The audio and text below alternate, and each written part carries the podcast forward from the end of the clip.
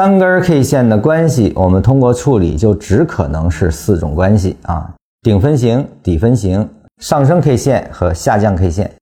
顶分型就是三根 K 线中中间那根 K 线是三根 K 线中的高中高、低中高来形成的。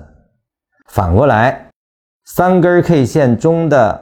高点是最低的，三根 K 线中的低点也是最低的，那就变成了底分型。就是倒过来的品字形啊，这个是让你看图就很容易理解了。那么还有呢，就是说依次排列的一根比一根高的状态，就是不断的出新高不出新低这样的 K 线，它就变成了叫上升 K 线啊。那么同样的，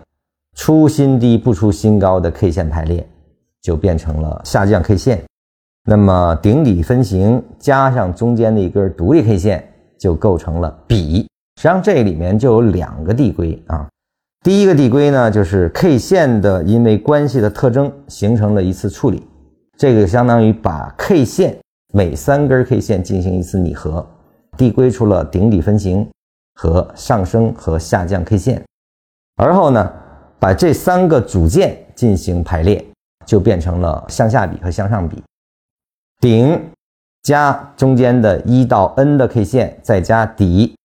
就形成了下降比，那么顶底在哪儿呢？就在那个最高点和最低点，就是顶分的顶点和底分的低点，啊，形成了比的范围啊。